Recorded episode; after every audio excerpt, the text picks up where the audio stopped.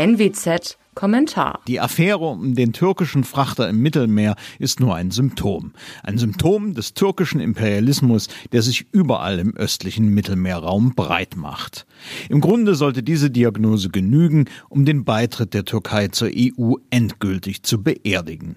Das gilt übrigens auch für die NATO-Mitgliedschaft des Landes. Ankara hat dort schlicht nichts mehr verloren.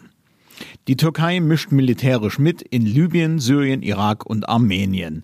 Im Inneren führt das Regime einen an Völkermord grenzenden Krieg gegen Teile der eigenen Bevölkerung. Aggressive Rhetorik trifft Griechenland, Zypern und auch Israel.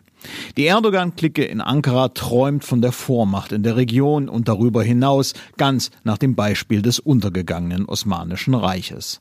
Dabei bedient sie sich sowohl eines chauvinistischen Nationalismus als auch islamischer Mobilisierungsstrategien. Das Ganze ist konsequent anti-westlich, konsequent antidemokratisch und konsequent antifreiheitlich. Dafür aber ebenso konsequent autoritär, expansionistisch und irrational.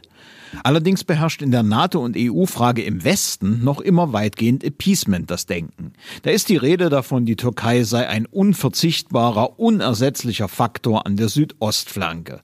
Da ist die Rede davon, ohne Bindung an die NATO würde Ankara nur noch rücksichtsloser vorgehen. Dabei ist doch längst unübersehbar. Erstens, die NATO-Mitgliedschaft hält das Erdogan-Regime von gar nichts ab.